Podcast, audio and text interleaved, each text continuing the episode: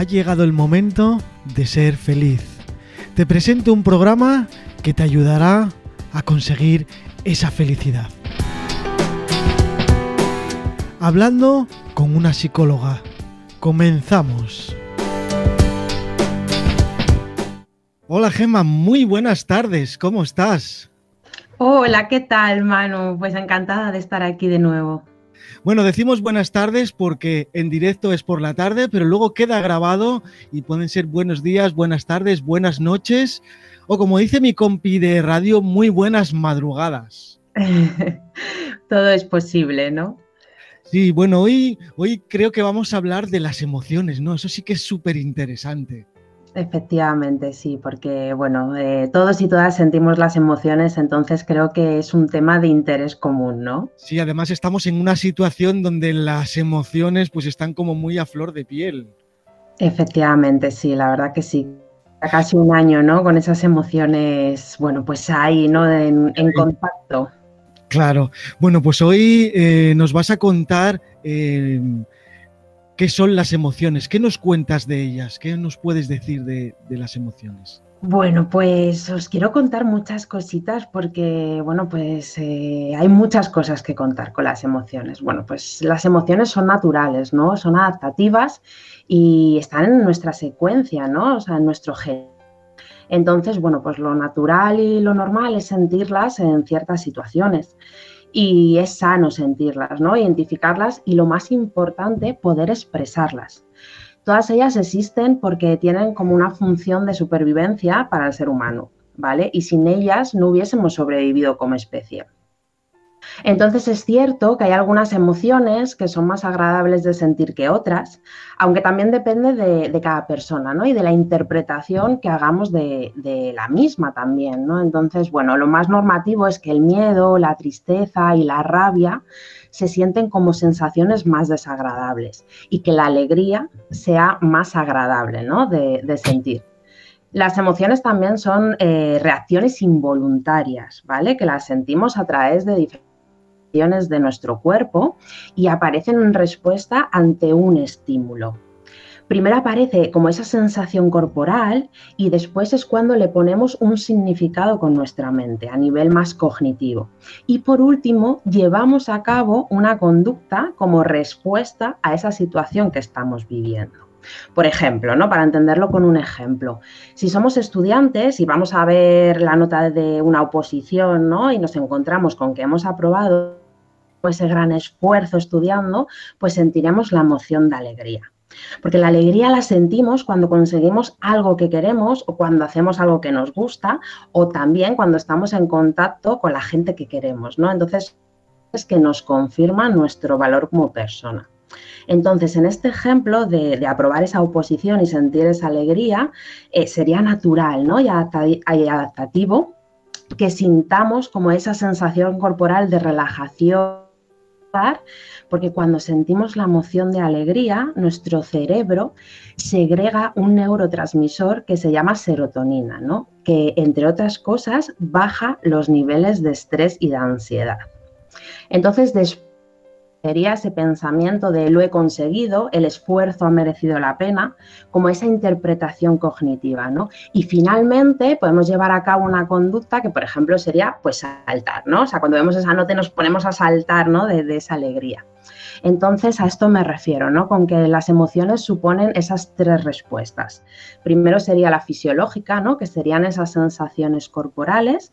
Luego la cognitiva, que serían esos pensamientos y esas asociaciones que pueden aparecer en nuestra mente. Y la motriz, que sería la conducta que, ¿no? Entonces, bueno, también contaros que es importante saber que las emociones son atemporales, es decir, que la energía que se queda en nuestra memoria corporal, no porque pase el tiempo va a desaparecer. Por eso, probablemente todos y todas hayamos vivido alguna vez la experiencia de una explosión de ira, ¿no? Y no entendíamos bien eh, por qué de repente nos sentíamos tan enfadados si la situación presente no era para, entre comillas. Entonces, esta es una de las razones principales, ¿no? De la importancia que tiene expresar las emociones en el momento adecuado situación adecuada. ¿no? Y bueno, así por último, contaros que yo creo que gracias a la publicación de Daniel Goleman, que es un psicólogo, con su publicación de inteligencia emocional, parece que tras esta publicación en 1995, bueno, pues dio pie a, que se comenzara sobre emociones, ¿no? Y ahora parece que están más valoradas y se nombran más tanto a nivel social como académico. Vale, perfecto. Me he quedado así. Eh, ya te veo la cara. Sí, las, eh, el tipo de emociones. Eh, ¿Por qué hay tanta diferencia entre la gestión de emociones entre una persona y otra? Ya no solo hablo de felicidad, sino a veces de tristeza o de... Mm, ¿Por qué? Que es que cada uno puede gestionar las emociones de una manera o de otra. Eh, a ver, es que esta, esta pregunta que planteas, que yo entiendo que, es muy cool, que nace así, tiene una explicación bastante extensa y con muchas pinceladas.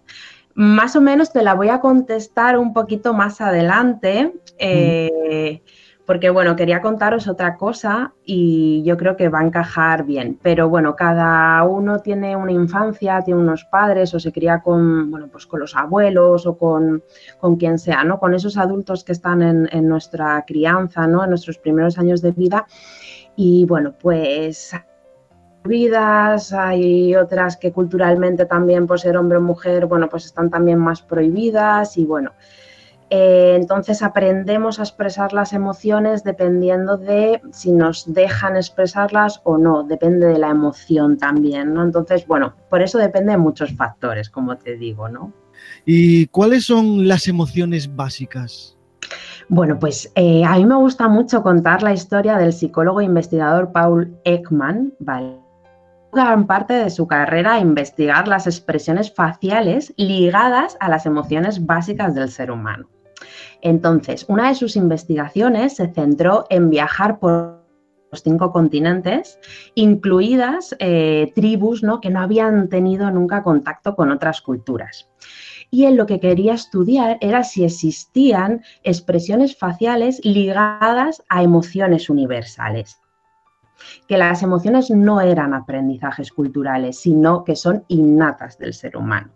Entonces descubrió que había seis emociones básicas y universales.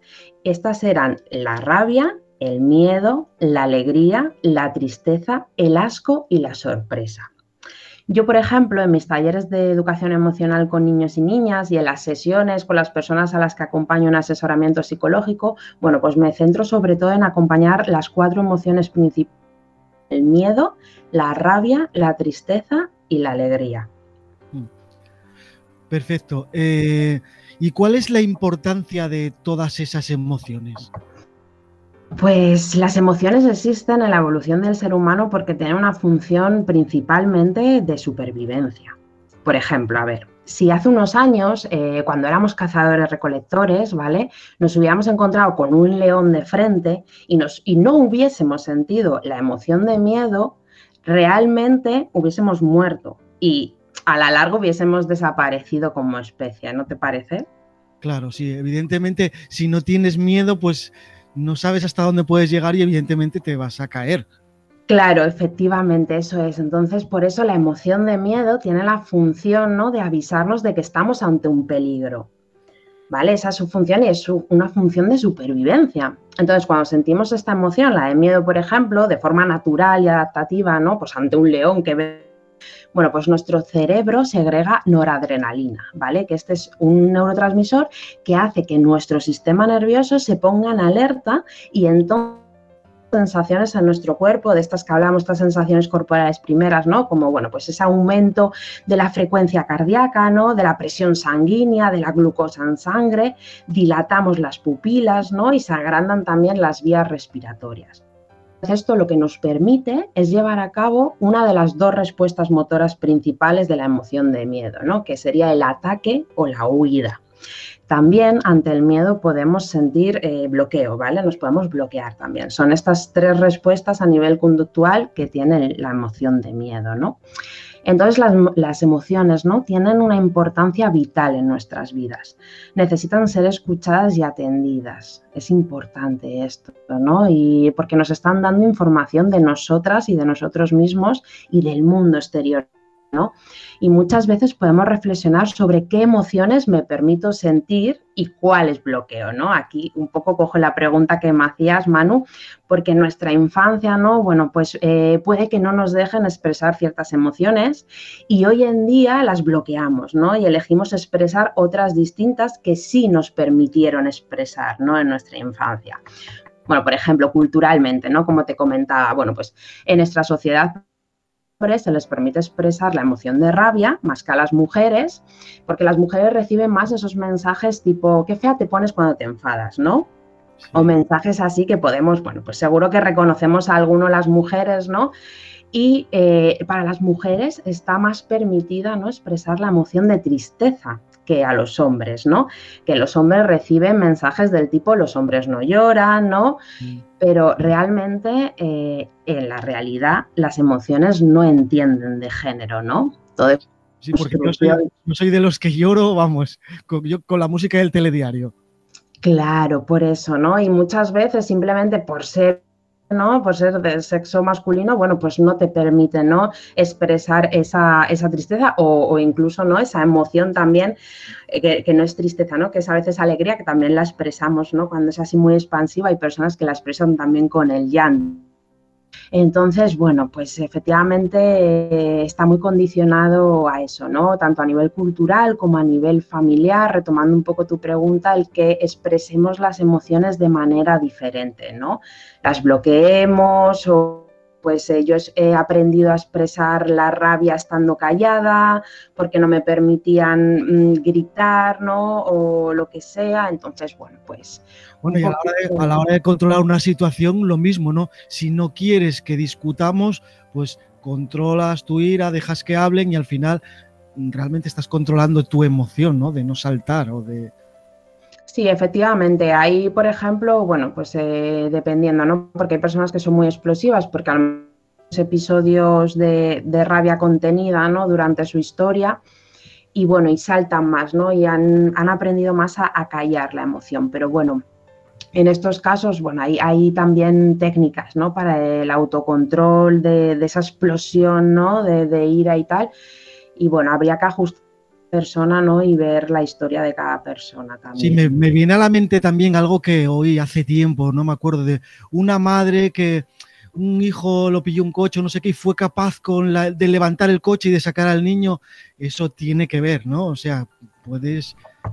Sí, eso efectivamente, bueno, pues es todo, toda esa respuesta fisiológica de la que hablamos que tienen las emociones, ¿no? Y, y efectivamente, tanto situaciones de peligro, ¿no? De rabia, de miedo, bueno, pues el cuerpo puede llegar a hacer cosas eh, inhumanas, entre comillas, ¿no? Que, nunca hubiésemos pensado que cuando, cuando son injustos ¿no? y con nosotros mismos y tal, y me entra esa rabia tan, tan, tan grande, bueno, pues puedo llegar incluso, yo que mido unos 65, ¿no? a tumbar a lo mejor de dos metros, ¿no? Porque, o sea, es tanto la respuesta fisiológica que tiene mi cuerpo tras esa emoción, ¿no? De, querer atacar a esa persona que, me ha atacado a mí, ¿no? Para defenderme, bueno, pues es verdad que, pues eso que cuentas, ¿no? Que se puede levantar hasta un coche casi, ¿no?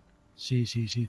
Eh, ¿Puedes, mediante educación, llegar a controlar todas, todas las emociones en una cierta medida? O sea, no es tanto el controlar, ¿no? Es, es más el educarlas. O sea, el saber eh, sobre todo, ¿no? O sea, bueno, pues qué emociones hay, qué pasa en nuestro cuerpo con esas emociones, saber nombrarlas, identificarlas, ¿no? Y saber expresarlas de una forma sana y segura, que esto es lo que os quiero contar en el siguiente programa.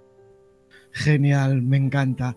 Bueno, eh, ha sido muy rapidito o me ha pasado muy rápido, no lo sé, pero eh, es un tema que da para mucho, ¿no? Esto de las emociones. Sí, sí, sí, sí, da para mucho, sí, sí, sí, sí. Es, es algo, bueno, a mí la verdad que me apasiona. Yo me especialicé en inteligencia emocional y en educación emocional. Y bueno, en mis sesiones el acompañamiento emocional es la base ¿no? de, de, mi forma de trabajar para acompañar a las personas necesiten, ¿no? Porque es verdad que, bueno, pues el trabajo emocional es, muy importante para mí, ¿no? Y, en mi trabajo. Sí, al final es lo que decide cuando tienes un problema o cuando pasa algo, es el que decide, bueno, pues ala, pues me da igual, no sé qué, pues ahora marcho, ahora me voy, ahora... sí, es verdad. De hecho, el, sí, de hecho, el neurocientífico Antonio Damasio, ¿no? Él decía eso, ¿no? Que todas las decisiones las toman las ¿no? Que muchas veces es esa lucha, ¿no? Que, vemos de mente, mente-corazón, ¿no? O bueno, cognitivo-emocional, ¿no? Y, es verdad que, que, bueno, si queréis eh, leer un poquito sobre su teoría, a mí me gusta mucho, bueno, pues dice eso, ¿no? Que realmente todas las decisiones las toma las emociones.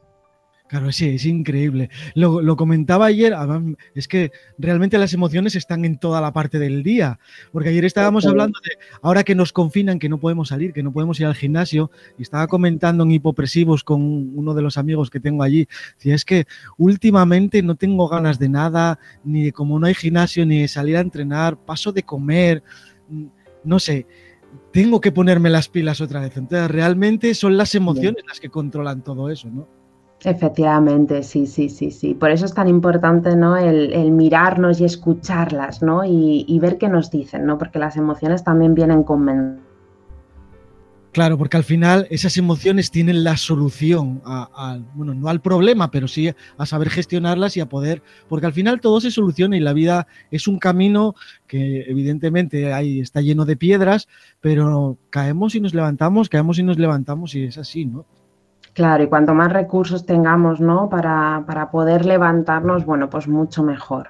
Claro, eso es, al final es calidad de vida que llamamos, ¿no? Sí, sí, efectivamente. No tanto a nivel material, ¿no? Y de cantidad, sino es más, bueno, pues en calidad justo. Eso, eso, la calidad, el poder eh, ser feliz con menos cosas o con más cosas que otra persona, que no importa. Cada uno puede ser feliz con sus cosas. Efectivamente. Bueno, Gema, pues nada, encantado de haber estado contigo, de haber hablado de algo tan interesante como las emociones y ya tengo ganas del siguiente. Sí, yo también, la verdad, que os quiero seguir contando muchas cosas. Sí, bueno, recordar a todos los oyentes que podéis poneros en contacto a través de las redes sociales de Gema Ortiz, que ahora mismo os lo dirá, o a través de nuestro WhatsApp en la radio 644-438-840. Podéis preguntarnos lo que queráis, que ahí estaremos para responder esas preguntas. Eh, Gema, ¿recuerda un poco tus redes sociales o cómo contactar contigo? Sí, bueno, podéis eh, visitar mi página web aliendu.com y también me podéis encontrar en las redes sociales como aliendu eh, psicología y luego también en el Facebook Ortiz. Bueno, pues muchas gracias, Gema, y ansiosos por el siguiente episodio. Bueno, un abrazo muy grande. Igualmente, gracias, Gema. Chao.